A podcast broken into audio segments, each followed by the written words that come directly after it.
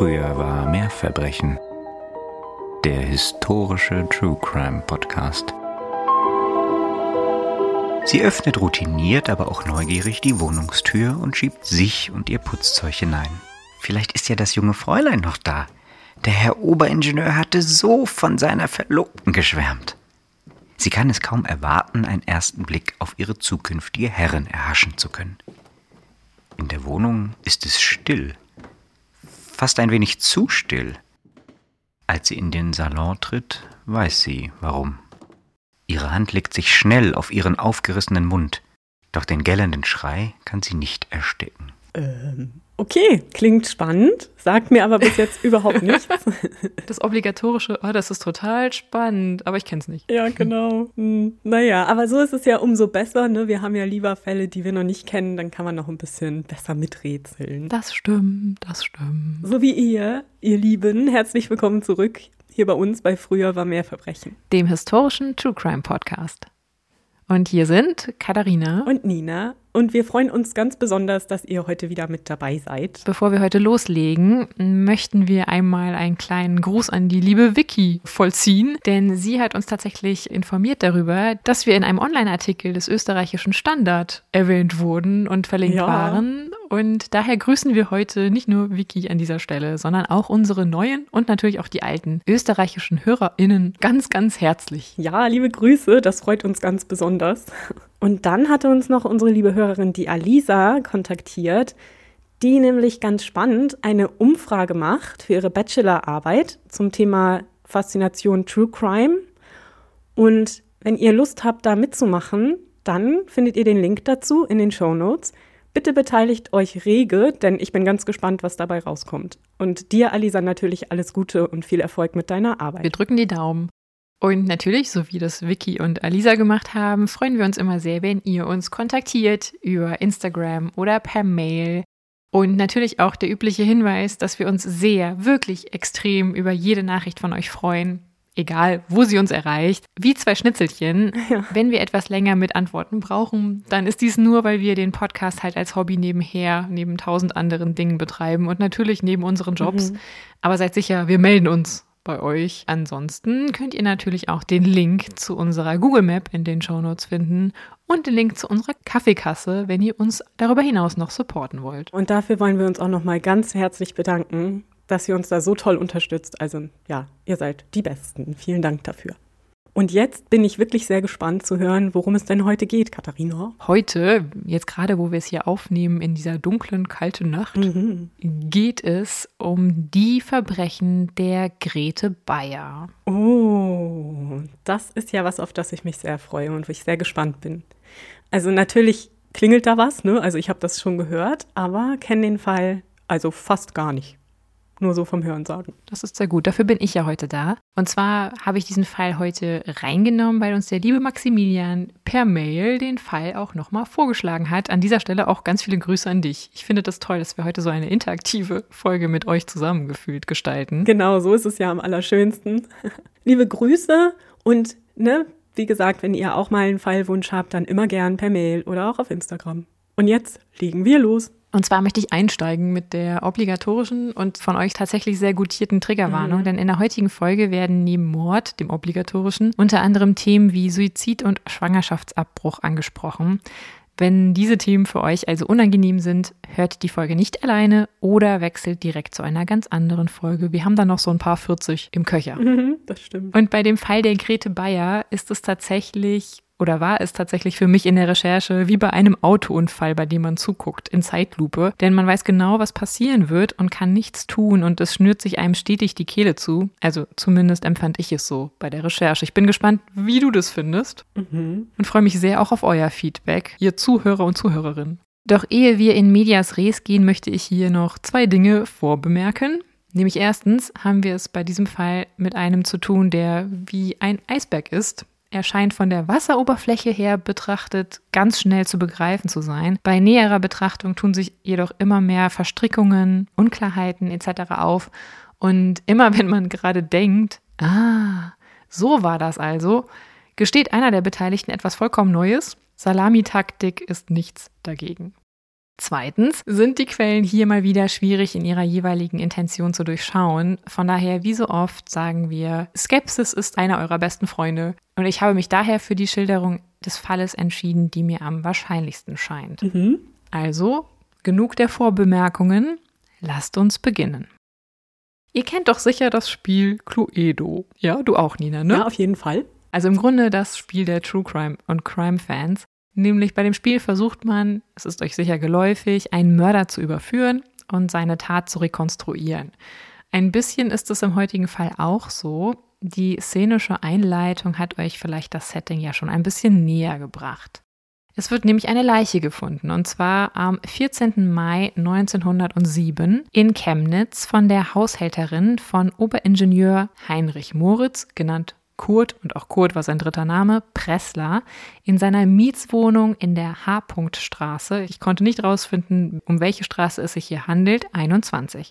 Eben dort wird Herr Pressler tot auf einer Chaiselongue gefunden. Die Frau erkennt sofort, offensichtlich hat er sich selbst in den Mund geschossen. Denn neben der augenscheinlichen Wunde liegt neben der Leiche auf dem Boden noch die geladene Schusswaffe. Mehrere Patronen befinden sich in der Kammer. Stirn und Augen Kurt Presslers sind mit einer Stoffserviette verbunden, so als habe er nicht hinsehen wollen. Hm, das ist ja schon mal merkwürdig. Ja, aber zügel deine Skepsis noch, obwohl ich ja sagte eben, sie ist dein bester Freund. Auf dem benachbarten Tisch, also neben dem Toten, ist angerichtet. Dort befinden sich Kaffeegeschirr, eine Flasche mit Eierlikör und zwei dazugehörige Gläschen. Wohl mindestens eins davon scheint benutzt worden zu sein. Daneben liegen auf dem Tisch zwei Briefe. Einer befindet sich in einem Umschlag, auf dem geschrieben steht Nach meinem Tode zu öffnen, Fräulein Gretel Bayer aus Brand in Sachsen. In diesem Brief steht folgendes. Chemnitz, den 9. Mai 1907. Testament. Zur Universalerbin meines gesamten Vermögens ernenne ich meine Braut Marie Margarete Bayer des Bürgermeisters Bayer in Brand Tochter. An meine Mutter und Geschwister richte ich die herzliche Bitte, auf alles, auch auf den Pflichtteil, zu verzichten, da sie es nicht brauchen. Meine Braut aber dadurch sehr geschädigt ist. Ich bereue nicht etwa, was ich getan habe, denn lustig gelebt und selig gestorben ist dem Teufel das Handwerk verdorben. Tja, ist immer gut, so ein kleines Witzchen am Ende deines Testamentes. Mhm. Es geht weiter. Die Angaben meiner ersten Frau sind vollkommen richtig, sie hat jedoch und macht auch keinerlei Anspruch auf einen Erbteil, da sie schon ausgezahlt ist. Ich habe angenommen, es kommt niemals heraus, nun ist es eben gut. Dieses Testament ist von mir eigenhändig geschrieben und unterschrieben und somit vollständig rechtskräftig, denn ich befinde mich im Vollbesitz meiner geistigen Fähigkeiten. Lebt alle wohl und amüsiert euch noch recht gut auf der Welt, ich habe reichlich genossen. Es gibt ja doch nichts mehr nach dem Tode. Unterschrieben ist es mit Heinrich Moritz Kurt Pressler, Oberingenieur. Dann schließt sich noch ein Postskriptum an. Und zwar, meine Braut mag mit den ganzen Sachen machen, was sie will. Es soll ihr niemand darüber Vorschriften machen, auch mit dem Gelde. Die Brillantnadel soll sie selbst tragen. Ich erteile ihr also das volle Verfügungsrecht über alles. Geld wird sie etwas über 15.000 Mark ausgezahlt erhalten und findet sich alles weitere in meinem Schreibtisch. Unterschrieben auch hier wieder mit Heinrich Moritz Kurt Pressler, Oberingenieur. Mhm. Neben diesem vermeintlichen Testament befindet sich ja noch ein anderer Brief auf dem Tisch, datiert auf denselben Tag. Und dieser Brief stammt und ist unterschrieben von einer gewissen Leonore Pressler. Scheinbar Kurt Presslers Ehefrau. Also diese erste Frau, die er da erwähnt hat. Genau. In diesem Brief heißt es, Lieber Kurt, hierdurch teile ich dir mit, dass ich wieder hier in Chemnitz eingetroffen bin und dass ich von meinem Recht als deiner rechtmäßigen Frau Gebrauch machen werde. Deiner armen Braut habe ich geschrieben, denn man kann den Betrug faktisch nicht mehr mit ansehen. Ich soll nun, sobald als möglich, nach Brand kommen, will mich aber, ehe ich einen bestimmten Tag festsetze, mit dir ins Einvernehmen setzen. Es ist eine reine Schande, die Frau eines solchen Mannes zu sein. Ein Glück nur, dass es hier niemand weiß. Du bist doch ein ganz erbärmlicher Schuft. Wenn du nicht so bald als möglich nach Brand fährst und die Wahrheit aussagst, so fahre ich sonnabends noch hin und erzähle alles, auch von der Schlechtigkeit, die du elender Schurke an meiner armen Schwester ausgeübt hast. Ich kenne deine Braut noch nicht, aber ich habe gehört, dass sie ein Engel an Güte und Liebe sein soll, und da ist sie mir für dich doch noch viel zu schade, und ich will sie vor einem traurigen Los einer Ehe mit dir bewahren. Du hast auch geglaubt, ich bin so dumm und bleibe in Italien für immer, aber, mein sauberer Freund, ich habe schon von Anfang an dich beobachten lassen und immer nur auf die Hochzeit gewartet, um dir endlich das Handwerk legen zu können. Also entscheide dich, ich bin nachmittags stets zu sprechen, deine Ehegattin Leonore Pressler, geborene Ferroni. Okay, also waren die beiden offensichtlich nicht offiziell getrennt, so würde ich das mal interpretieren. Mhm. Also wenn dieser Brief dann überhaupt von dieser Ehegattin ist, aber darauf wird ja hingewiesen oder das soll das wahrscheinlich bedeuten. Mhm. Ne? Genau. Und dass dann vielleicht so ein bisschen als Motiv für den Selbstmord hingestellt werden soll, dass er sich jetzt diesen Anschuldigungen gegenüber sieht durch seine zurückgekehrte Frau, oder? Dass diese beiden Briefe dann gemeinsam da auf dem Tisch gefunden werden. Mhm. Und theoretisch fühlt sich das Ganze doch erstmal wie eine glasklare Sache an. Also er fühlt sich bedrängt durch diese eventuell sich am Horizont abscheinende Offenlegung, Offenbarung und in seiner Verzweiflung wählt er den Suizid als Ausweg. Könnte man meinen. Ja, könnte man meinen. Ich würde aber vielleicht sogar denken, dass er dann nicht diesen Brief dieser Ehefrau daneben liegen lässt, sondern dass er es offen lässt und seinen guten Ruf bewahren möchte. Ja, das könnte man auch meinen. Also man könnte sehr viel an dieser Stelle meinen. Mhm. Zumindest gehen die damaligen Behörden erstmal auf meine Version der Geschichte ein. Und danach nimmt alles einen geregelten Gang. Und zwar in der Form, dass man denkt, okay, es handelt sich hier um eine Selbsttötung, warum auch immer. Ne, das Testament und auch dieser Brief deuten ein manches an. Aber das Ganze hat zur Folge, dass es weder am Tatort noch an der Leiche forensische Untersuchungen gibt im Nachgang. Der königliche Bezirksarzt vom Königreich Sachsen bescheinigt bei der Leichenschau recht schnell dann den Selbstmord. Man geht davon aus, dass dieser vermutlich einen Tag zuvor, nämlich am 13. Mai, verübt wurde. Entsprechend dem Wunsch des Toten, den hatte er wohl öfter auch mal seinen Verwandten und Freunden gegenüber geäußert, dass wenn er einmal sterben sollte, möchte er eingeäschert werden. Und entsprechend dieses Wunsches wird seine Leiche dann auch am 16. Mai, also nur wenige Tage später, eingeäschert. Mit dabei sind seine Familie und auch besagte Erbin Grete Bayer. Ebenfalls an diesem Tag reichen sie und Kurt Presslers Bruder das gefundene Testament beim Amtsgericht ein. Und der Bruder und auch die restliche Familie, bis auf eine Schwester tatsächlich, erkennen dieses Testament auch an als das von Kurt. Und so geht Kurt Presslers Erbe an Grete Bayer. Aber jetzt begeben wir uns doch mal auf den Pfad eines Dochs, eines kleinen deutschen Wortes Doch. Denn interessanterweise ist dies nicht das erste Erbe, das zu dieser Zeit in die Hände der Familie Bayer fällt. Hm. Nachtigall, ich hör dir trapsen. Nur wenige Wochen zuvor nämlich, am 25. April 1907, war ein Onkel von Grete Bayers Mutter verstorben. Ich erspare euch jetzt die genauen Verwandtschaftsbeziehungen hier. Und dieser Onkel hatte seinen Besitz, darunter auch eine Schatulle oder Kassette mit sieben Sparbüchern, seiner Schwester und einen Geldbetrag Grete selbst vermacht. Die Schatulle mit den Sparbüchern kommt aber tatsächlich zur Familie Bayer in Verwahrung, also zu Gretes Familie. Am 24. Mai, also knapp eine Woche nach der Einäscherung von Kurt Pressler, wird dann bemerkt, dass ein Sparbuch aus dieser Kassette des Onkels und 300 Mark, die sich dort befunden haben, fehlen. Und wer bemerkt das? Also wie fällt das auf? Das bemerkt die Familie selbst. Und dieses Sparbuch lief über 4200 Mark. Ui. Das entspräche heute einem Wert je nach Umrechnungskurs, historisch, wie man ihn ansetzen möchte, zwischen 21.800 und 28.100 Euro. Während also etwas fehlt in dieser Kassette oder Schatulle, ist aber etwas anderes plötzlich hinzugekommen, was vorher noch nicht dort drin war. Nämlich befindet sich nun ein Testament in dieser Kassette, nämlich ein Testament, das auf den Namen seiner verstorbenen Ehefrau läuft. Okay, und das Testament hatte man vorher nicht? Nein, das ist da plötzlich drin. Okay, okay, ich höre mal weiter zu. Ich bin gerade verwirrt. Ja, das war ich auch. Und während, wie gesagt, Geld und Sparbuch fehlen und dieses Testament neu hinzugekommen ist, soll dieses Testament, so ist es zumindest aufgesetzt, von der schon lange verstorbenen Ehefrau dieses Großonkels stammen. Dieses Testament besagt, dass ihr Mann ihren ganzen Besitz erben solle und sobald er selber stirbt, soll wiederum dieser ganze Besitz, also der von der verstorbenen Ehefrau, teilweise an Grete Bayers Mutter gehen. Ach, Komisch. Mhm. Und ebenso wie eine Hypothek, die gewährt werde wiederum für Grete. Aha. Und ist die Frau jetzt noch am Leben? Nein, nein, diese Ehefrau ist schon lange tot, aber von der hat man nie ein Testament Mhm. gefunden. Und in der Regel ist es ja so, dass dann der Pflichtteil und der Großteil an den überlebenden Ehepartner geht. Das ist ja auch heutzutage noch so, bis auf die üblichen Pflichtteile.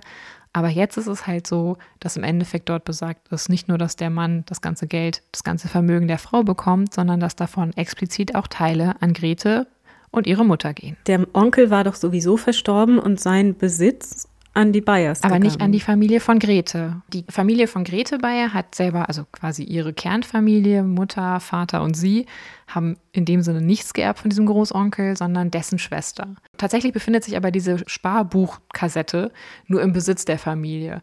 Grete Bayers Vater war ja Bürgermeister, vielleicht ging man davon aus, dass sie sowas gut verwahren können. Und nun ist es so, dass laut diesem Testament aber hier extra Geld nochmal an die eigentliche Familie Bayer, nämlich an Grete und ihre Mutter gehen soll. Dann macht man sich halt auf die Suche nach dem verschwundenen Sparbuch. Und die Familie findet heraus, dass laut der Bank am 2. Mai 1907 eine gewisse Erna Vogt das Sparbuch eingelöst habe und Geld abgehoben habe davon und behauptet hatte, die Nichte des Toten zu sein. Doch die Familie kann mit der Dame überhaupt nichts anfangen. Also eine Erna Vogt ist denen nicht bekannt. Und deswegen wird der Sparbuchdiebstahl am 27. Mai 1907 auch angezeigt. Aber wie sollte denn jemand an diese Sparbücher gekommen sein, wenn die da im Hause der Bayers verwahrt worden Ja, sind? eben. Das macht ja alles gar keinen Sinn. Deswegen ist es ja umso nachvollziehbarer, dass sie sagen, okay, wir zeigen das jetzt an, weil das ist ja irgendwas komisch. Die Ermittlungen der Polizei offenbaren jedoch sehr schnell, dass die ominöse Erna Vogt niemand anderer ist als Grete Bayer selbst. Mhm. Denn der Bankangestellte kann sie zweifelsfrei identifizieren. Okay, das ist jetzt nicht so überraschend. Nein. Und am 10. Juni gesteht die junge Frau dann auch den Diebstahl des Sparbuches und auch des Bargeldes. Und sie hatte wohl vor dem Diebstahl noch die Hebamme Therese, die lebte wohl mit im Haushalt der Bayers, ins Vertrauen gezogen. Warum das relevant ist, werdet ihr später noch verstehen. Grete Bayer hatte dann wohl mit der Hilfe der Hebamme den Schlüssel für diese Kassette nachmachen lassen und dann wiederum das Sparbuch aus der Kassette entfernt und das vermeintliche Testament hinzugefügt. 150 Mark des erbeuteten Geldes gibt Grete dann auch direkt an die Hebamme weiter, weil sie bei ihr eine Schuld begleichen musste und den ganzen Rest, und das war ja nicht wenig, übergibt sie einem gewissen Hans Merker. Merkt euch den Namen mal, von dem wir nämlich noch eine ganze Menge hören werden. Doch Gretes Aussage weicht von der Wahrheit, und das wird sich hier wie ein roter Faden durch diese Geschichte ziehen, ein paar Zentimeterchen ab. Denn sie behauptet zunächst, dass Erna Vogt wirklich existiere und das Testament des toten Onkels habe anfechten wollen und sie nur deswegen an die Schatulle gegangen sei und sich das Geld und das Sparbuch rausgenommen hatte, um nicht ganz leer auszugehen, weil sie ja wusste, das sei im Endeffekt der Wunsch der verstorbenen Ehefrau gewesen, dass sie auch was erhalte und ihre Familie und quasi um der bösen Erna vorwegzugreifen, habe sie das Geld herausgenommen. Okay. Um diese Aussagen zu untermauern, legt sie auch einige Briefe vor, also eine Briefkorrespondenz mit der Erna. Aber später stellt sich heraus, dass diese Briefe allesamt von ihr selbst angefertigte Fälschungen sind. Am 27. Juni führt dieses gesamte Lügengedöns dazu, dass Grete verhaftet wird und am 16. August dann auch angeklagt wird wegen Betrug, Fälschung und Diebstahl. Merkt euch nochmal, wir haben quasi hier eine offensichtliche Betrügerin, Diebin und auf der anderen Seite haben wir dann immer noch die bisher einem Suizid wahrscheinlich zum Opfer gefallene Leiche von Kurt. Aber schauen wir uns doch erstmal, bevor wir weitergehen und um das Ausmaß der Geschichte auch später besser zu begreifen, das bisherige Leben der Grete Bayer einmal genauer an.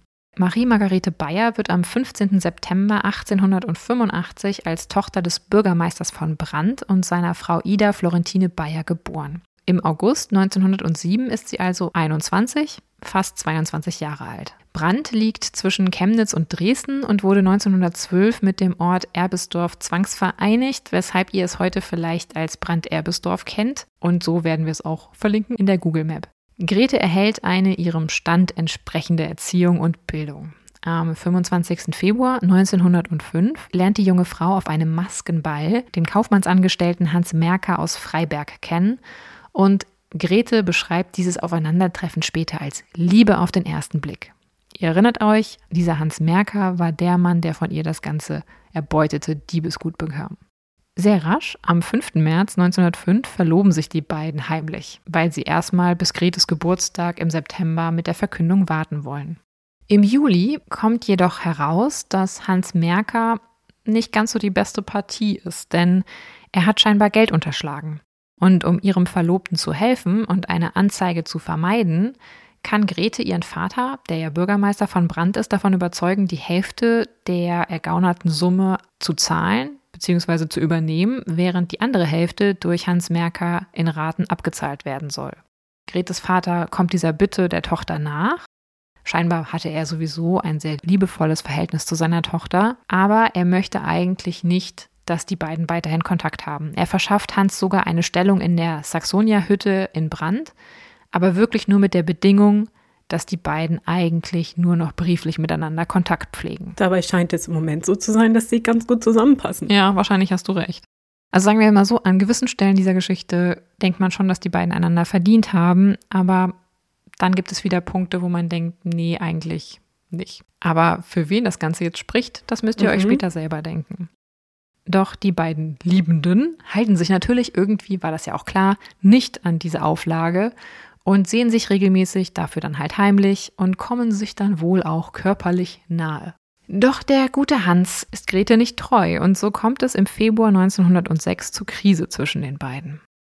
Als Grete dann Ende Februar auf einem Ball in Chemnitz den Oberingenieur Kurt Pressler kennenlernt, kommt es Mitte März zum Bruch zwischen Hans und Grete. Mhm. Wir haben hier ein Setting, Hans, Grete, Kurt. Ja. Kurt ist tot, das wissen wir aus der Zukunft anreisend. Wahrscheinlich eventuell Suizid. Und wir haben Grete, die später verdächtigt wird, eine Diebin und Betrügerin zu sein. Und wir haben Hans, der von ihr das Diebesgut erhielt. Mhm, und Hans, der aber vorher auch schon Geld hinterzogen hatte. Mhm, lange Finger hatte. Bei einem längeren Aufenthalt mit ihrer Familie in Chemnitz trifft sich Grete dann auch wieder mit Pressler. Scheinbar findet sie ihn ganz apart. Auf einer Gesellschaft, wo die beiden sind, kommt es dann, laut Grete, so erzählt sie später, zu einem folgenschweren Missverständnis. Denn die Umliegenden deuten das Verhältnis der beiden, wie sie sich benehmen, so, dass es scheinbar zwischen den beiden eine Verlobung gegeben habe. Und Pressler bejaht dies, anstatt es klarzustellen. Und er hat auch nicht vor, dies aufzuklären, sondern findet das eine gute Idee. Uh Und Grete schildert später so, dass sie wirklich in dieser Situation so ein bisschen überfahren war und so ein bisschen dann reingequatscht und überrumpelt wurde von Kurt, weil sie dann ja auch nicht irgendwie vor seinen Freunden eine Szene machen wollte und sagen wollte, äh, nee, wir sind nicht verlobt und so. Ja, und so kommt es tatsächlich, dass Pressler sie in eine Verlobung reinquatscht. Äh, okay. Na gut. Und der will das Ganze dann auch offiziell machen, relativ bald danach. Und Grete, die wohl immer noch damit hadert, lässt sich von ihm auch hier wieder überzeugen. Die Verlobung wird dann auch tatsächlich öffentlich gemacht und im Oktober 1907 soll dann geheiratet werden. Zu dem Zeitpunkt sieht es auch so aus, als würden sich die Gefühle von Grete für Kurt so ein bisschen erwärmen und auch die Eltern freunden sich mit der geplanten Hochzeit, auch wenn sie plötzlich kommt, an. Und was ist mit Hans? Ja gut, der war ja eh erstmal jetzt abgeschossen, weil die beiden hatten sich ja bei seiner Untreue so ein bisschen entfremdet. Ja. Und die hatten zu dem Zeitpunkt eigentlich keinen regelmäßigen Kontakt mehr. Okay, also da gab es keine Eifersüchteleien irgendwie, was jetzt. Mm. Mhm, okay. Aber das ist ja schon interessant, dass sie sich da in diese Ehe so, naja, reinzwängen lässt oder, oder dazu überreden lässt. Ja. Ne? War das wieder so eine Geschichte, die was mit so einem Ehrverlust zu tun gehabt hätte, wenn man das dann aufgelöst hätte? Total. Mhm. Ah. Ja. Also auch ein ganz großer Faktor sind tatsächlich die Eltern, mhm.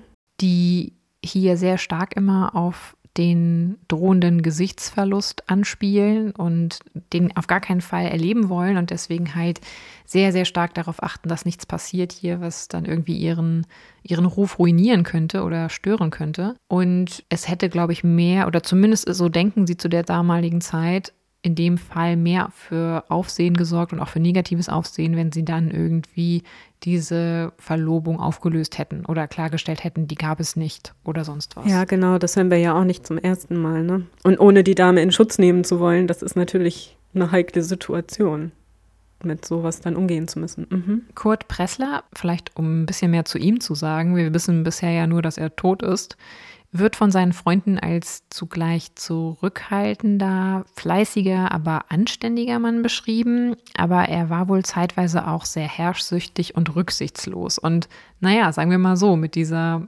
Du bist jetzt mit mir verlobt Story, das macht für mich schon Sinn. Der wirkt schon relativ egozentrisch mhm. in seiner Art und Weise. Das ist ihm auch ziemlich Latte an diesem Punkt scheinbar, ob Grete das jetzt so dolle findet oder nicht. Ja, das ist nicht gerade sympathisch und auch ja so ein bisschen übergriffig. Und mit der Zeit stoßen diese übergriffigen Eigenschaften bei Grete wohl auf zunehmende Ablehnung, weshalb sie dann die Verlobung doch auflösen möchte.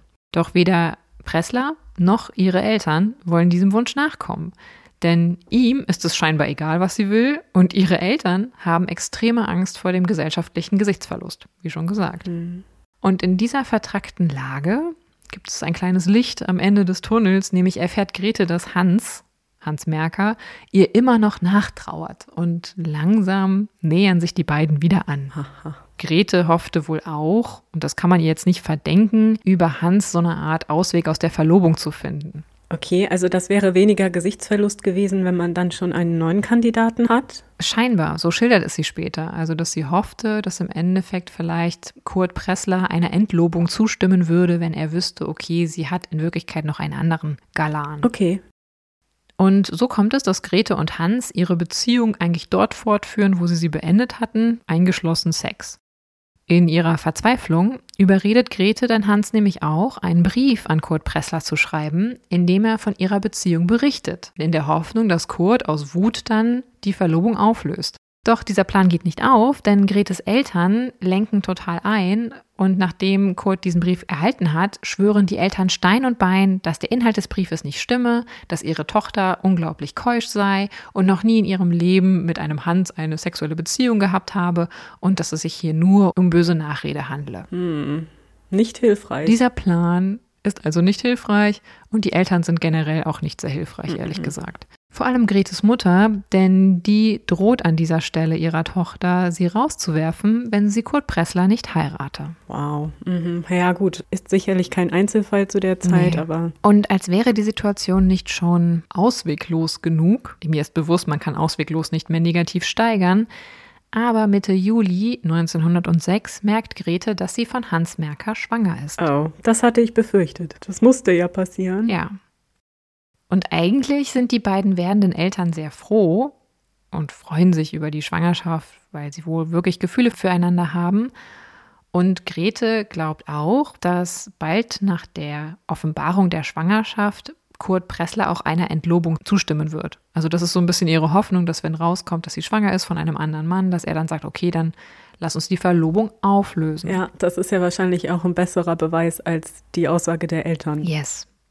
Doch bis das Ganze spruchreif wird, unternehmen Pressler und die Familie Bayer erstmal einen kleinen Trip ins Rheinland. Denn Kurt Pressler möchte Grete seiner Mutter vorstellen, die damals in Köln lebte, und die Familie fährt dann mit ihm zusammen im August dorthin.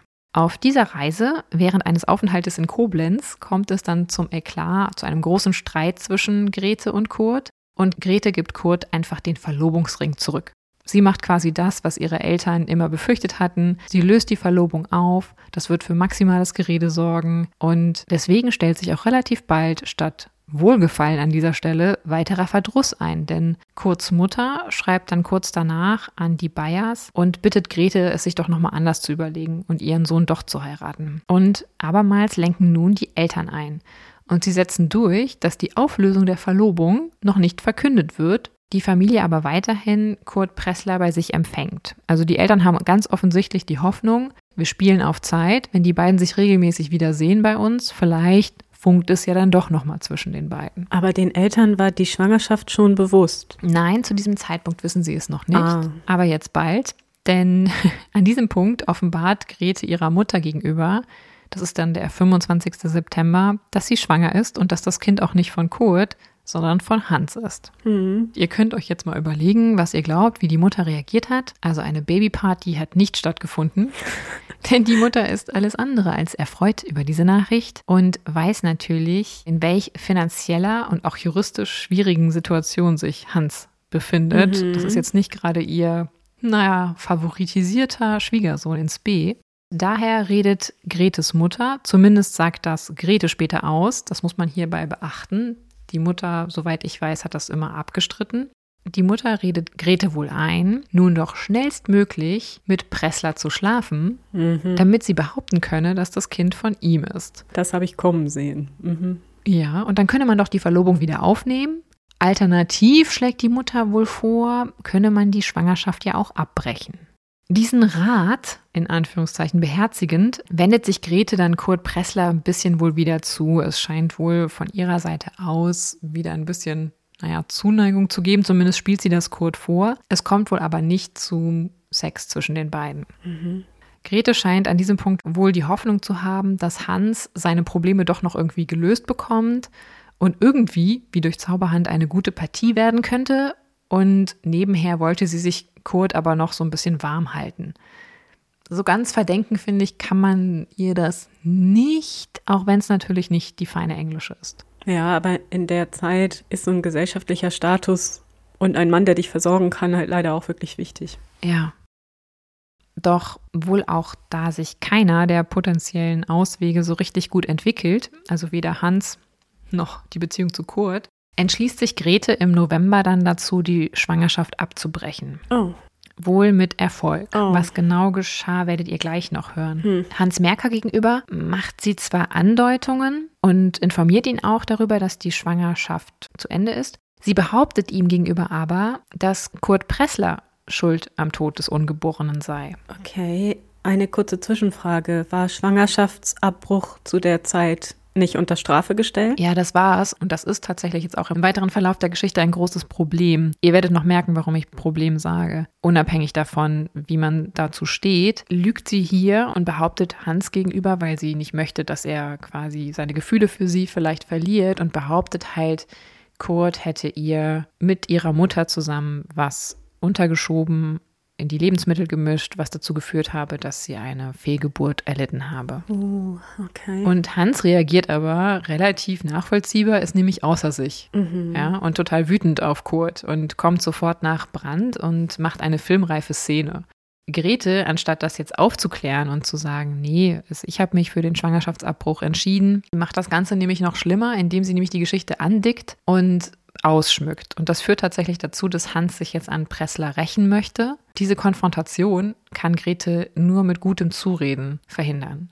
Sie sagt später, dass in dieser Zeit ihre persönliche Verzweiflung so groß gewesen sei, dass sie überlegt habe, sich das Leben nehmen zu wollen.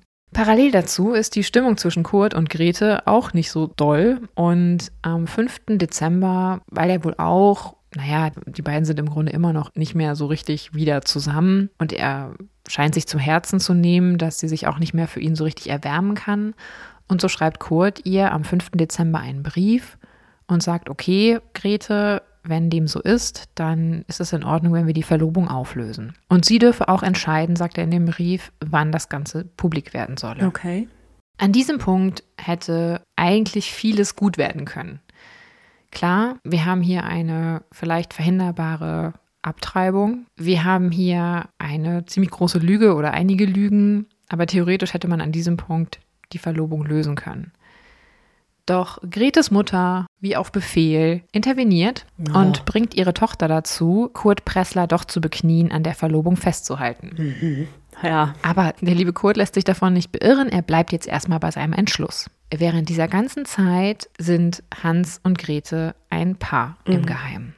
Hans ist immer noch voller Wut auf Pressler und möchte ihn anzeigen, wegen der von ihm provozierten Fehlgeburt. Also langsam aber sicher scheint die Konstellation über den Kopf von Grete zu wachsen. Und zu allem Überfluss kommt im Januar 1907 heraus, dass Hans nichts dazugelernt hat und wieder Schulden durch Unterschlagung gemacht hat. Hm. Und diesmal soll er wieder angezeigt werden. Und das wohl, obwohl Grete ihm regelmäßig Geld zukommen ließ. Wieder hilft Gretes Vater, aber nur unter der Bedingung, dass sich jetzt Hans komplett von seiner Tochter fernhalte Und der Vater möchte auch, dass er alle Briefe aus dieser Korrespondenz zwischen Hans und Grete erhält, damit Hans nie die Möglichkeit hat, sie zu erpressen oder sonstiges. Doch Hans gibt nicht alle Briefe an Gretes Vater und behält wohl die pikantesten unter ihnen. Parallel dazu schafft Grete es, Kurt Pressler gegenüber den Eindruck zu vermitteln, dass sie ihn doch liebe und heiraten wolle. Und so macht Kurt Pressler Grete Bayer am 17. Februar 1907 einen richtigen, einen zweiten Heiratsantrag, den sie diesmal annimmt. Mhm. Wir sind hier in einer Spirale im Nimbus, mhm. habe ich manchmal das Gefühl. Ja, die ganze Situation ist total vergiftet. Ne? Ja. Eigentlich müsste man sich komplett daraus lösen und einen ganz anderen Weg gehen. Man würde heutzutage wahrscheinlich in einschlägigen YouTube-Videos von einer Toxic Relationship sprechen. Am 14. Mai 1907 soll dann die Hochzeit sein und bald macht Grete sich auch daran, in Chemnitz zusammen mit ihrem Verlobten, also ihrem Wiederverlobten, nach einer Wohnung für die beiden zu suchen und sie schauen sich auch erste Möbel an. Mit Hans Merker, ja, unterhält sie weiterhin schwülstigen Briefkontakt. Äh. Also so richtig kommt sie von dem jungen Mann nicht los. Parallel dazu hat sie nun wieder eine Verlobung mit Kurt Pressler laufen. Hm. Kehren wir also zurück an dieser Stelle in die Zukunft zu der wegen Diebstahls und Betrugs inhaftierten Grete Bayer.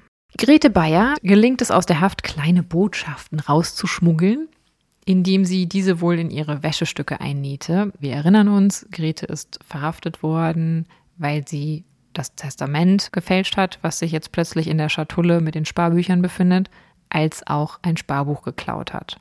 Sie bittet nun Hans in einem dieser Schreiben, die sie an ihn rausschmuggeln kann, er solle doch eine Verwandte von ihr ermorden, aber so, dass es wie ein Suizid aussehe und dann einen Abschiedsbrief fälschen, der besagt, dass diese Verwandte Grete zum Diebstahl in Wirklichkeit angestiftet habe und sie nun nicht mehr länger damit leben könne, dass Grete anstatt ihrer selbst im Gefängnis sitze. Hm.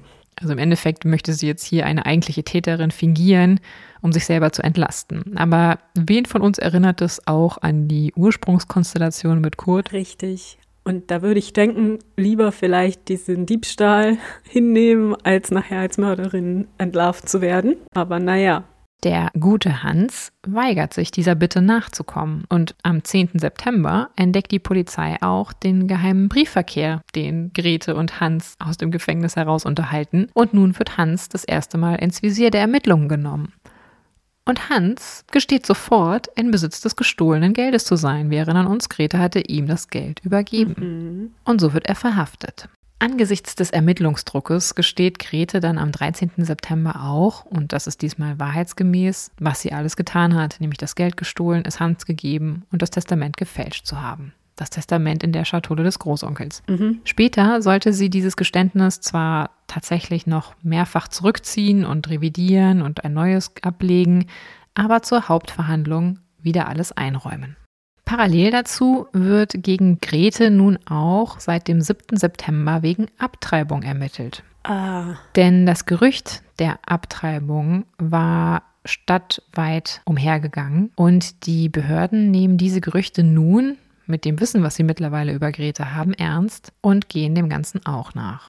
Die Verdächtigungen unterstellen, dass Grete von Hans Merker schwanger war, das Ungeborene jedoch in der 15. Schwangerschaftswoche im November 1906 mit Hilfe der Hebamme Therese, die ja im Haushalt der Bayers lebte, abgetrieben hätte.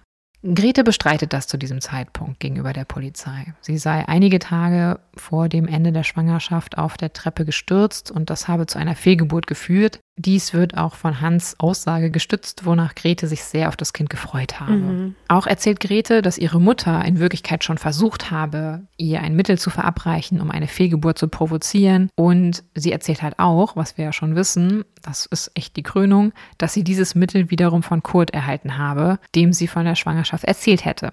Auch dieser habe versucht, Grete das Mittel dann heimlich zu verabreichen. Deswegen, wegen dieser Aussage, nimmt die Polizei zunächst auch Gretes Mutter wegen Verdachts auf Abtreibung fest. Und es ist wirklich ausgeschlossen, dass die Mutter was damit zu tun hat? Also ohne das der Dame unterstellen zu wollen, aber die war ja schon sehr vehement in ihrem Wunsch, dass die Tochter mit Kurt in den Hafen der Ehe läuft und nicht mit Hans und so. Ja, also ich finde das tatsächlich einer der Punkte, diese Abtreibung, da würde ich sagen, da können wir sehr wenig zu sagen, mhm. wie das wirklich war. Ich könnte mir hier mehrere Konstellationen vorstellen. Das schreiben tatsächlich auch viele Beobachter des Prozesses und der Ermittlungen. So richtig am Ende wissen, was wirklich geschah, tut keiner und kann, das ist am Ende von uns eine Glaubenssache. Mhm. Ich kann mir vorstellen, dass die Mutter hier vielleicht ihre Finger im Spiel hatte. Ich glaube aber nicht, dass es über Kurt ging. Also wenn, dann hat vielleicht die Mutter interveniert, vielleicht auch zusammen mit dem Know-how und dem Wissen der Hebamme. Ich finde, es ist eine 50-50-Sache, ja. ob die Mutter da involviert war oder nicht, ehrlich gesagt. So richtige Beweise gibt es für keine der Varianten. Es geht hier alles Aussage gegen Aussage. Mhm, klar. Die Mutter sagt zumindest, aber auch das heißt ja nichts, mit den Vorwürfen konfrontiert, nur dass sie total, also sie, sie hält das Ganze für totalen Schwachsinn. Also das merkst du auch. Also sie ist im Endeffekt so, hä, wie kommen sie denn auf sowas? Das empfinde ich jetzt erstmal als sehr authentisch, kann aber natürlich auch im Endeffekt eine Finte sein. Das wissen wir nicht. Also, dass sie dafür verantwortlich sein könnte. Die fällt aus allen Wolken. Äh, die ist jetzt nicht irgendwie emotional gerührt dadurch, aber die, die tut eher so, als wäre das irgendwie so das Lächerlichste, was man sich nur vorstellen kann. Mhm. Wie sich später herausstellen würde und wie wir ja schon wissen und Grete auch größtenteils gestehen würde, stimmt davon halt das meiste nicht. Es war halt wohl eher so, dass Grete selbst den Entschluss zur Abtreibung fasste, nachdem ihre Eltern nicht bereit dazu waren, die Verlobung mit Kurt Pressler zu lösen und Grete halt Hans heiraten zu lassen. Und Grete wohl auch ihrem Vater, den sie wohl sehr mochte, auch die Schande einer mit einem unehelichen Kind schwangeren Tochter ersparen wollte.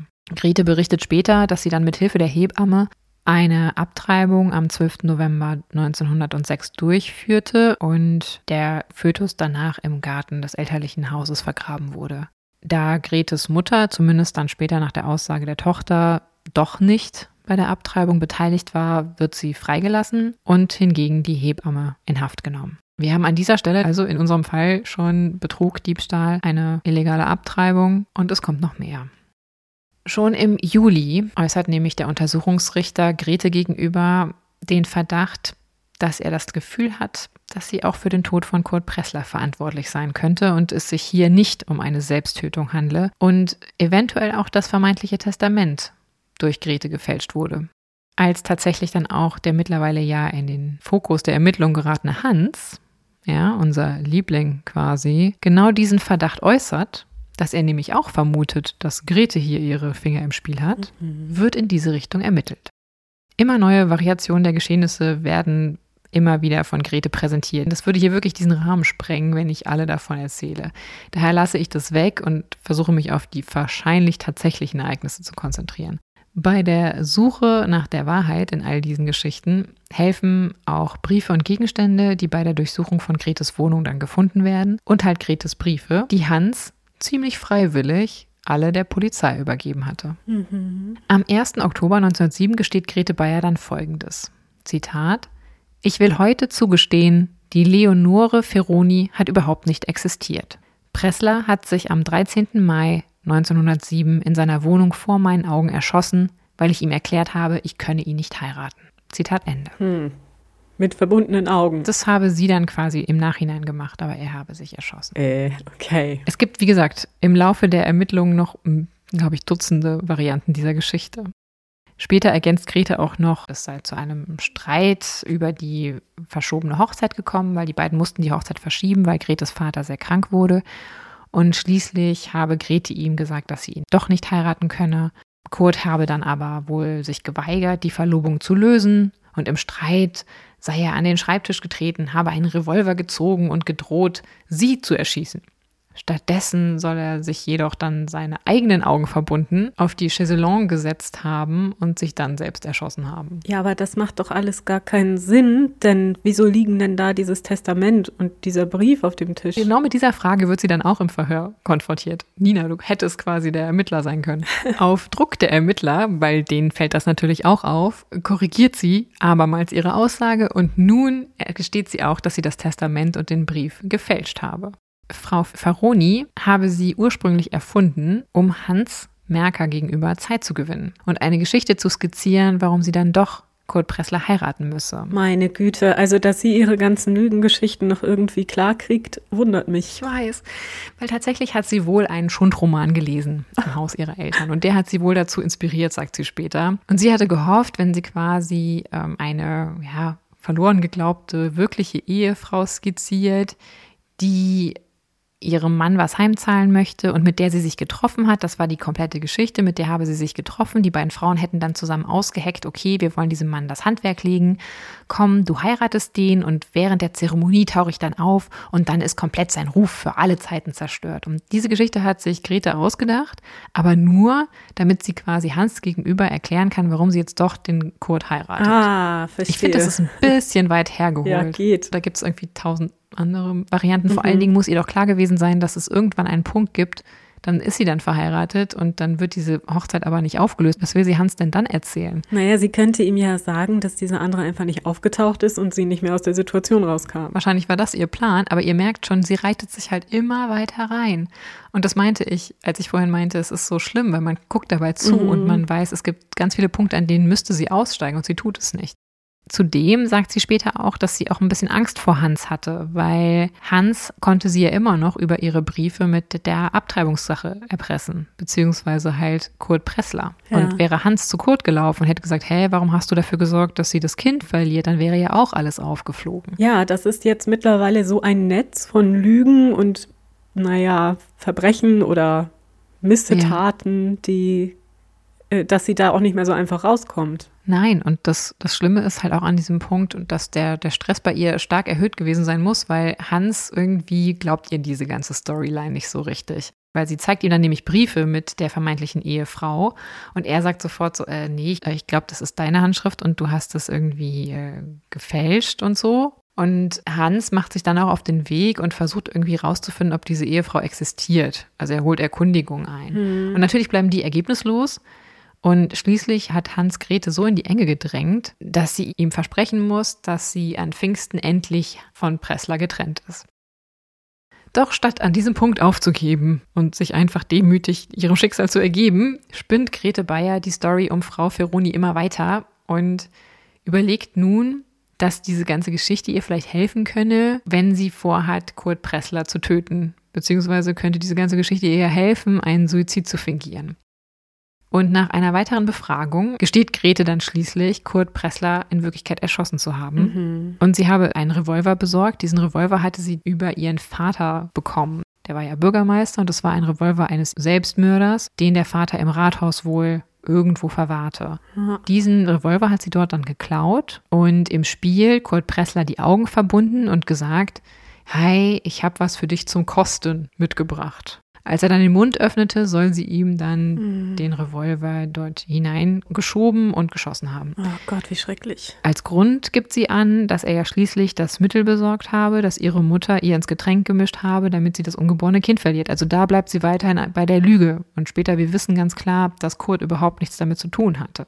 Und zwischenzeitlich zieht sie wieder diese gesamten Geständnisse zurück. Hans gegenüber behauptet sie, dieses Geständnis würde gar nicht stimmen, das habe sie nur unter Druck gesagt, aber in Wirklichkeit sei sie unschuldig am Tode von Kurt. Es steht hier mal wieder Aussage gegen Aussage und vielleicht sollten wir, um ein bisschen Klarheit zu gewinnen bei dem Fall, einfach dem Geld als stummes, aber nicht weniger stichhaltiges Indiz folgen, denn Grete ist die Einzige, die wirklich vom Tod Kurt Presslers profitiert. Und die ganzen Fälschereien gehen zumindest sicher schon mal auf ihr Konto. Die Ermittler vermuten, dass Grete Pressler erschossen hat, allerdings nachdem sie ihn mit irgendeinem Mittel im Café betäubt habe. Im November gesteht sie dann schließlich. Auch hier nur in Scheiben. Also erst behauptet sie, sie habe irgendwie Morphium benutzt, um ihn zu betäuben, dann sagt sie, sie habe Opium benutzt und später sagt sie, sie habe Cyankali-Kapseln verwendet. Und erst sagt sie, sie hätte sie in den Kaffee getan, später sagt sie, sie hätte es in den Eierlikör getan. Mal dauert es ganz lange, bis das Mittel wirkt, dann wieder nur wenige Minuten und manchmal sogar nur plötzlich. Mal verband Grete ihm die Augen, ehe sie schoss, dann wieder erst hinterher. Also dauernd ändert sie auch ihre Aussagen oder Details. Und es wird auch überhaupt nicht klar, warum. Sie ist da total willkürlich. Also ich habe manchmal das Gefühl, sie durchschaut selber gar nicht mehr, an welchem Punkt ihrer Lügen sie gerade ist. Hm, Das wäre ja auch möglich. Also dieses permanente Nachbessern und Verschlimmbessern in der Geschichte empfinde ich persönlich als extrem irritierend und natürlich auch verwirrend. Am 24. Januar 1908 kommt dann die bisher inhaftierte Grete in die Landesanstalt für Geisteskranke in Waldheim, um dort sechs Wochen untersucht zu werden. Und sie erzählt nun wieder die Geschichte vom Selbstmord. Und Pressler habe sich selber getötet und sie habe gar nichts damit zu tun. Und dies sei jetzt nun wirklich mal die Wahrheit. Die Anstaltsärzte untersuchen sie sechs Wochen lang und attestieren ihr tatsächlich geistige Gesundheit. Sie habe weder Neurasthenie, das war ein Begriff oder eine Erkrankung, früher verwendet für nervöse Erschöpfung, heute vielleicht vergleichbar mit unserer Bezeichnung Stress, mhm. Hysterie, Epilepsie oder organisch begründete Nervenleiden. Im Gutachten zu Grete heißt es, ich habe es gekürzt, Zitat, Grete lässt in intellektueller Hinsicht auch nicht die Spur einer geistigen Schwäche wahrnehmen. Dagegen bietet sie auf moralisch-ethischem Gebiete verschiedene Defekte dar, welche indes nicht angeboren, sondern erst nach der Pubertätszeit aufgetreten sind. Sie begeht sexuelle Ausschreitungen, gibt Mangel an Scham und Ehrgefühl zu erkennen, hat oberflächliche religiöse Anschauungen, vertritt laxe Auffassungen über das Wesen der Gesetze und die Pflichten anderen Menschen gegenüber und neigt zur Lüge und zum Betrug. Aber auch wieder so interessant, wie da wieder diese moralischen Verfehlungen in so ein rechtliches Gutachten einbezogen werden. Ne? Ja. Also sexuelle Moral und die Verbindung zu insgesamt dem Rechtsbewusstsein der betreffenden Person. Also das ist ja, immer wieder ein Freund und Begleiter von uns in unseren Fällen. Ich zitiere weiter. Diese letztgenannte Neigung ist eine so außerordentlich starke, dass man sich unbedingt die Frage vorlegen muss, ob Grete Bayer nicht etwa den sogenannten pathologischen Lügnern zuzurechnen ist. Man muss jedoch diese Frage nach ernstlicher Überlegung verneinen, weil ihr der Hang zur Lüge nicht angeboren ist und weil ihr die übertriebene Wertschätzung der eigenen Persönlichkeit sowie der neurasthenisch bzw. hysterische Grundcharakter, der sich bei pathologischen Lügnern regelmäßig vorfindet, abgeht. Zitat Ende. Ganz ehrlich, ich würde hier den Ärzten, auch wenn ich ein Laie bin, widersprechen. Ja, ich sogar auch. Ich habe das nämlich auch direkt gedacht. Ja. Denn, also im Vergleich zu vielen anderen Geschichten, die wir gehört haben, sehe ich jetzt bei Grete Bayer, wie du sie uns näher gebracht hast, keinen Grund außer einer gewissen pathologischen Situation. Also sie war ja nicht arm oder verzweifelt. Es war ja ein finanzieller Grund oder eine finanzielle Motivation für die Taten. Und sie hatte das aber, wenn ich das richtig verstanden habe, nicht aus einer Notwendigkeit herausgetan. Nein. Oder ist in einem Umfeld aufgewachsen, in dem Verbrechen irgendwie zur Tagesordnung gehört oder Lügen oder Betrügen oder im Gegenteil. Ich meine, man weiß natürlich nicht, was für eine Art von Bürgermeister der Papa war, aber eigentlich ist das ja eine sehr geachtete Familie und also da geht man ja nicht davon aus, dass sie dann Gründe hat, sich in dieser Form fehl zu verhalten und dass sie dem Geld oder dass sie auf diese Weise Geld erwerben müsste. Also von daher ist meine ganz persönliche Meinung, dass einfach hier die damalige Diagnostik komische Parameter ansetzte an die Diagnose pathologischen Lügner oder pathologische Lügnerin. Ja, solche Dinge ändern sich ja tatsächlich auch. Ne? So ja, also ich glaube, heute gibt es sowas wie Pseudologie, was im Endeffekt dem vielleicht am ehesten entsprechen würde. Aber wie gesagt, wir sind hier Laien, wir vermuten nur, aber wir sind natürlich gespannt, mhm. was ihr davon haltet. Die Gutachter sind tatsächlich der Meinung, dass die Gründe für Gretes Verhalten bei den Eltern und ihrem Umfeld zu suchen sei. Die Eltern, auch Hans und die Hebamme, alles Bezugspersonen seien moralisch nicht auf der Höhe gewesen und hätten ihr so keine moralische Orientierung geboten. Ja, ich meine, ich sehe das natürlich bei Hans, ne? Der hat ja ein ähnliches Problem, scheint auch nicht gerade so das mit der Wahrheit oder mit dem Recht zu haben. Nee. Bei den Eltern sehe ich das ein bisschen anders. Die sind, glaube ich, eher Kinder ihrer Zeit, oder? Also von allem, was du erzählt hast zumindest, habe ich jetzt nicht gehört, dass die kriminell gewesen wären, oder? Ja, ich also, habe auch eher diese, das Gefühl, dass ja. diese ganze unangenehme Seite, die hier so zum Vorschein kommt, dass die ihre Tochter da in irgendwas hineinzwingen wollen und so, ja eher mit der Zeit zu tun hat, über die wir hier reden, als mit krimineller Energie. Und eine anstrengende oder übergriffige Mutter macht ja noch nicht unbedingt einen Mörder oder eine Mörderin. Also, nee, da gab es sicher sehr viele von. Ich tue mich damit so ein bisschen schwer. Und ne? gibt es sicher auch immer noch. Mh, mm, unbedingt. Um vielleicht ein bisschen Durchblick zu bekommen, wie lief das eigentliche Verbrechen, nämlich die Ermordung Kurt Presslers, denn wahrscheinlich nun vermutlich ab? Am wahrscheinlichsten ist folgender Ablauf. Während Hans Merker Grete weiterhin hinterherforscht, um herauszufinden, ob diese ominöse erste Frau von Kurt Pressler wirklich existiert, schreibt Grete einen Leserbrief. Mhm. Und zwar wendet sie sich am 30. April 1907 unter einem falschen Namen an die Redaktion des Freiberger Anzeigers mit der Frage, wie man denn ein Testament zugunsten seiner Ehefrau aufsetzen müsse und wie es um die Pflichtteile der Verwandten bestellt sei. Das ist ja auch nicht sehr subtil, oder? Nein. In der Zwischenzeit scheint sie Kurt Pressler gegenüber außerordentlich zugewandt gewesen zu sein, also ihm noch so ein bisschen Honig um den Mund geschmiert zu haben. Da sie bei ihrem Vater in der Bibliothek ein Buch zum Thema Testament findet, ehe die Zeitung auf ihre Anfrage reagieren kann, setzt sie am 10. und 11. Mai das falsche Testament Kurt Presslers auf. Sie erzählt nun auch ihren Eltern von der vermeintlich ersten Ehefrau des Verlobten. Sie möchte also ihre Lügen richtig schön vorbereiten. Mhm. Für den 13. Mai verabredet sie sich dann mit Kurt in Chemnitz und ihren Eltern erzählt sie, dass sie zu einer Freundin nach Freiberg fahre. Am Montag, dem 13. Mai 1907, fährt sie dann auch tatsächlich mittags im Zug in der zweiten Klasse nach Freiberg. Mit dabei hat sie nicht nur das falsche Testament, was sie ja vorbereitet hat, und auch den Brief der vermeintlichen Ehefrau, der ein Motiv liefern soll, sondern auch einen Revolver, den hat sie ja entwendet mit fünf Schuss und zwei Cyankali-Kapseln. In Freiberg erledigt sie Besorgungen für die Mutter und informiert ihre Freundin, die sie ja eigentlich besuchen möchte, dass sie erst noch kurz nach Chemnitz rüber müsse und später käme. Dann fährt sie mit dem Zug nach Chemnitz weiter, wo sie um 15 Uhr von Kurt Pressler freudig am Bahnhof mit Kuchen, den hatte er wohl gekauft, empfangen wird. Die beiden begeben sich zur Wohnung, die das Paar ja zusammen ausgesucht hatte und wo sie als Ehepaar wohnen wollen und in welcher Kurt schon tatsächlich eine gewisse Zeit wohnt. Kurt setzt Kaffee auf und während die beiden diesen mit dem Kuchen genießen, wird er wohl immer zudringlicher und körperlicher Grete gegenüber. Er sagt, da ja jetzt alles in Sachen Hochzeit geregelt sei, es sich hier nur um eine Formalität handle und sie die Hochzeit ja nur wegen der Krankheit des Vaters etwas verschieben hätten müssen, könne man ja jetzt trotzdem schon miteinander schlafen. Mhm. Grete sträubt sich und lehnt dankend ab, als Kurt ihr etwas Eierlikör anbietet. Während er dann auf die Toilette geht, nutzt sie die Chance, das Zyankali mit dem Kaffeelöffel in sein Likörglas zu rühren. Als Kurt dann zurückkehrt, lässt er nicht von seinem Drängen ab. Er setzt sich wohl auf die Chaiselong und will Grete mit ganz klarer Absicht auf seinen Schoß ziehen. Mhm. Im Eifer des Gefechts, sagt sie später, sei ihr nichts anderes eingefallen, als ihm das Glas Eierlikör zu reichen und ihn zu ermuntern, hey Kurt, da, trink das erst. Der stürzt dann den Eierlikör einfach schnell herunter, weil er denkt, okay, wenn ich das jetzt getrunken habe, dann geht's hier los und kippt wohl nahezu sofort auf das Möbel.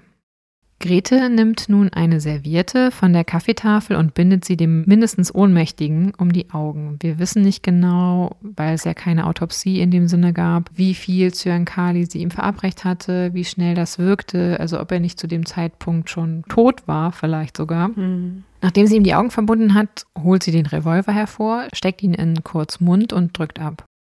Danach lässt sie die Waffe auf den Boden gleiten, arrangiert die mitgebrachten Schriftstücke auf der Kaffeetafel und verlässt die Wohnung. Allerdings wird sie wohl beim Verlassen der Wohnung gesehen. Um circa 18 Uhr besteigt sie dann wieder einen Zug, diesmal nach Freiberg zurück und trifft dort um 19 Uhr an und kann ihre Geschichte weiterspinnen. Kommen wir nun zurück zu dem, was sich dann vor Gericht ereignete im Jahr drauf. In zwei Verfahren, nämlich vor der Strafkammer 1 des Königlichen Landgerichts Freiberg in Sachsen, verurteilt man Grete im Juni 1908 wegen Abtreibung, Urkundenfälschung und Anstiftung zum Mord zu insgesamt sechs Jahren Zuchthaus und achtjährigem Ehrenrechtsverlust.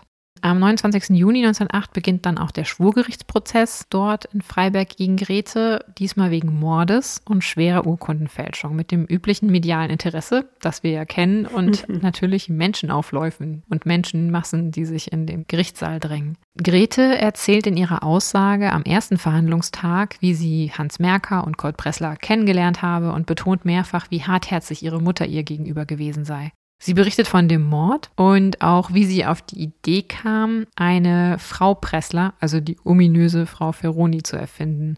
Ihre Motive sollen Abneigung gegenüber Kurt gewesen sein und halt auch die Liebe zu Hans und auch Habgier. Es gibt auch eine Zeugenvernehmung, unter anderem werden Freunde von Kurt Pressler vernommen und auch die ärztlichen Sachverständigen werden angehört. Natürlich wird in dem Fall, wie eigentlich immer in der Zeit, wenn es um Verfehlungen von Frauen geht, natürlich wird auch Gretes sexuelles Verhalten thematisiert. Keine Überraschung. Was hier die Wahrheit in dem Fall ist, wie schon gesagt, das ist, denke ich, nicht ganz klar und am Ende können wir uns dem nur annähern. Ich weiß es tatsächlich nicht so richtig. In der Nacht auf den 1. Juli, also nach maximal drei Tagen Verhandlung, wird Grete Bayer dann zu acht Jahren Zuchthaus und zum Tode verurteilt. Mhm. Tatsächlich ist es aber so, dass die Geschworenen einer Option auf Gnadengesuch bezüglich der Todesstrafe zugestimmt hatten. Also es war theoretisch möglich, dass der König, der sächsische König, das war damals Friedrich August III., einem Gnadengesuch zustimmt. Er ist der letzte sächsische König für alle Geschichtsinteressierten unter euch und regierte bis zu seiner Abdankung 1918. Allerdings lehnte der König diese Möglichkeit auf Gnade ab. Hm.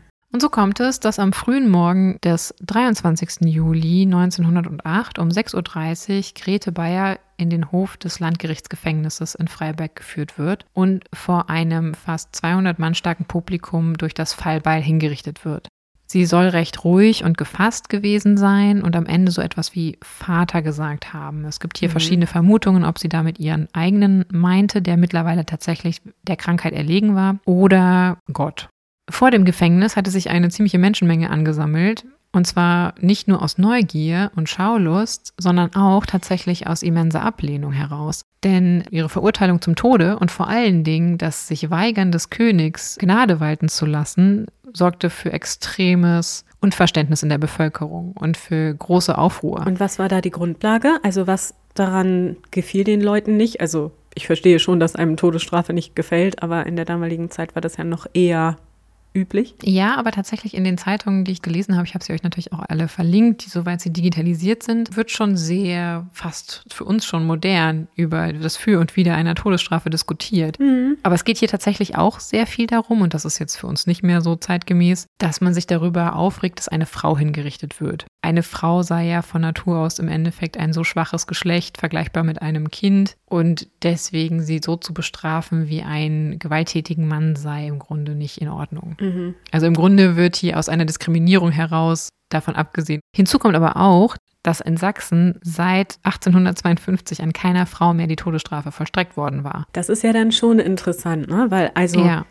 Auch wenn das natürlich schrecklich ist, was sie getan hat. Aber ich kann mir nicht vorstellen, dass das das schrecklichste Verbrechen seit 1852 war. Und deswegen wird in den Zeitungen auch zum Beispiel diskutiert, wie der König hier darauf kommt, nicht Gnade walten zu lassen. Mhm. Es war wohl damals so, dass der König nicht selber bei der Verhandlung zugegen war, aber halt Menschen, die ihm dann davon berichteten und die ihm wohl auch eine Empfehlung aussprachen, ob er jetzt hier dem Gnadengesuch nachkommen soll oder nicht. Und warum es in diesem Fall nicht der Fall war, ist für die Zeitgenossen überhaupt nicht nachzuvollziehen. So schreibt zum Beispiel die Dresdner Volkszeitung am 23. Juli 1908 zu Gretes Hinrichtung, Zitat, an diesem Fall wird die Sinnwidrigkeit der Todesstrafe ganz besonders offenbar. Zitat Ende. Mhm. Es wurde generell über das Thema diskutiert, vor allen Dingen im Kontext über die Anwendung gegenüber einer Frau, im Grunde aus einer diskriminierenden Haltung heraus. Also ne, das schwache Geschlecht mhm. sei im Endeffekt so schwach, dass es nicht angebracht war, dieses zu töten. Nichtsdestotrotz wurde auch generell das Thema Todesstrafe diskutiert. Schließen, bevor wir vielleicht noch final diskutieren, möchte ich den heutigen Fall mit einem Zitat aus der Leipziger Volkszeitung vom 23. Juli über Gretes Hinrichtung. Zitat so entsetzlich das Verbrechen der Gerichteten, noch weit entsetzlicher ist der Eindruck, den diese Hinrichtung, durch die mit einer mehr als 50-jährigen Tradition in Sachsen gebrochen worden ist, auf alle menschlichen Empfindenden machen muss. Zitat Ende. Hm, ja, naja, es ist ja auch so, ne? Wir sind ja auch keine Fans der Todesstrafe und das ist immer ein Leben mehr, das ausgelöscht wird. Ein wirklich sehr interessanter Fall, ich habe den wirklich gar nicht in seiner Tragweite erfasst vorher, muss ich sagen. Also eine ganz interessante Geschichte. Vielen Dank dafür. Sehr gerne, sehr gerne. Und ich habe vorhin nur einmal kurz gedacht, während du erzählt hattest, wie die Tat wahrscheinlich tatsächlich passiert ist. Mhm. Da hattest du ja gesagt, dass er sich ihr gegenüber so sehr anzüglich verhalten habe mhm. und sie deswegen sich genötigt sah irgendwie. Dagegen spricht aber ja, dass sie all diese Dinge schon mitbrachte. Ist es nicht wahrscheinlicher, dass sie ihm suggerierte, dass man dann jetzt auch sexuellen Kontakt haben könnte, er sich deswegen auf dieses Möbel begab und in der Erwartung sich die Augen verbinden ließ? Ja, natürlich kann das gut sein. Also sie behauptet später, dass sie zwar den Entschluss gefasst habe, ihn zu töten. Das merkt man ja auch. Ich meine, sie bereitet alles vor. Sie fährt erstmal nach Freiberg, um wirklich eine Art Alibi zu konstruieren. Sie arrangiert das alles. Sie behauptet zwar, sie habe den Abend vorher nicht richtig schlafen können und so, aber das finde ich wirkt wenig glaubwürdig in der Form, also nur verglichen mit der Regelhaftigkeit und Strukturiertheit, mit der sie das Ganze dann angeht. Zu dieser quasi Spontanität des Momentes sagt sie, sie habe gewusst, sie will das machen, aber sie habe sich noch gar keinen richtigen Plan zurechtgelegt gehabt, wie sie das machen will. Und dann sei er ihr so unangenehm auf den Leim gerückt, dass sie im Endeffekt gemerkt habe, wie der Hass in ihr hochkochte und habe in dem Moment dann den Entschluss gefasst, okay, ich nutze jetzt diese Wut, diese Aggression auf diesen Mann, diesen Ekel, den ich empfinde, um ihn zu töten. Ob das jetzt stimmt oder ob es nicht eher so war, wie du das schilderst, oder vorschlägst, das können wir nicht wissen. Da können wir, glaube ich, nur Vermutungen anstellen. Nee, natürlich. Aber es ist ja gerne so, wenn so eine sexuelle Übergrifflichkeit des Opfers geschildert wird, dass das so ein bisschen so eine Rechtfertigung für die Tat dann auch ist. Und das finde ich eben schwierig. Natürlich ist sie eine geplante Mörderin. Also sie hat das Zeug mitgeschleppt und mhm. begibt sich halt ganz bewusst in diese Situation, in der sie vorhat, ihn zu töten. Ja, also wirklich sehr interessante Geschichte und natürlich auch wieder ein Beziehungsdrama, wie wir es hier ja auch schon öfter hatten in unserem kleinen Podcast, was uns immer wieder beweist, dass diese Dinge nicht neu sind und wir keine Dramen oder Soap-Operas erfunden haben in unserem Jahrhundert. Grete ging dann quasi in die Geschichte ein als letzte in Sachsen hingerichtete Frau, ich glaube sogar Mensch, tatsächlich. Ah ja, also danach wurde tatsächlich. Ja, danach wurde an keinem mehr in diesem Königreich die Todesstrafe vollzogen. Nichtsdestotrotz finde ich, meiner Meinung nach war sie eine Mörderin. Ja, klar. Eine mhm. bewusste Mörderin, die eine Strafe verdient hat, aber in jedem Fall nicht die Todesstrafe. Und sie war nicht nur Mörderin, sondern auch Betrügerin und hat Geld gestohlen, was ja nicht so schlimm ist wie Mord natürlich, aber auch ein Verbrechen. Und alleine dafür schon hat sie ja auch eine Strafe bekommen und auch gerechtfertigt finde ich. Und ich würde sehr dafür plädieren, hätte man die Möglichkeit, das Ganze nochmal neu durchzuspielen, dass sie nochmal eingehender psychologisch betrachtet wird. Mhm. Weil irgendwie diese ganzen Verstrickungen in Geschichten, die man hinterher nicht mehr durchsteigt, das wirkt auf mich schon sehr pathologisch. Aber auch das ist nur meine persönliche Meinung. Ja, man hat schon das Gefühl, weil sie eben, wie gesagt, auch, oder zumindest soweit wir es nachvollziehen können, keinerlei äußere Gründe dafür hat. Also sie ist nicht dazu getrieben worden in irgendeiner Form. Und das natürlich jetzt wieder, bitte, wir sind keine Psychologinnen, wie ja. man immer wieder merkt. Wir kennen nur welche und hoffen natürlich, dass das Wissen auf uns abfärbt, aber wir sind uns natürlich bewusst, dass dem nicht so ist. Wenn ihr bis hierhin gehört habt, dann bekommt ihr als Geschenk eine Podcast-Empfehlung. Was gibt es denn diesmal? Heute gibt es nämlich von mir eine Empfehlung für, ja, ja, es ist kein True Crime-Format, aber ein Fictional Crime. Format, könnte man sagen. Mm. Für die Pause vor unserer nächsten Folge kann ich euch sehr empfehlen das Kriminalhörspiel von Deutschlandfunk und Deutschlandfunk Kultur. Das findet ihr auf allen gängigen Podcast-Plattformen und in der Deutschlandfunk Audiothek. Und drauf gestoßen war ich über die dortige Serie zur Hiobs-Botschafterin Alice. Da geht es um eine Frau, die als neuen Job den Job einer sogenannten Hiobs-Botschafterin antritt, wo sie Menschen unangenehme Botschaften und Mitteilungen überbringt. Oh Gott. Und es passiert ein Mord, Aha. der dann aufgeklärt werden muss, ja. Und als ich mit den acht Folgen dieser Serie durch war, habe ich mir dann einfach alles andere auch angehört und mich so ziemlich festgehört.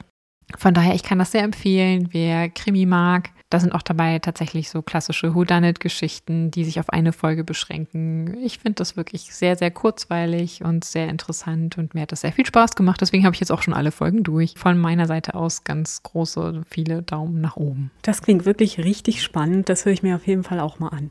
Klingt nach schönen Einschlafgeschichten. Ja, genau. Das muss ich auch sagen. Also Einschlafgeschichten für True Crime oder Crime-Fans, weil ich glaube, es ja. gibt auch Menschen auf diesem Planeten, die es komisch finden, sich bei True Crime in den Schlaf zu wiegen. Aber ich glaube, wir können alle, die wir hier versammelt sind, damit was anfangen. Ja, wahrscheinlich. Ja. ja. Bevor wir also jetzt hier eine Selbsthilfegruppe aufmachen, entlassen wir euch und wünschen euch eine tolle Zeit und freuen uns sehr, wenn ihr beim nächsten Mal wieder einschaltet. Genau, hier bei uns bei Früher war mehr Verbrechen. Eurem historischen True Crime Podcast.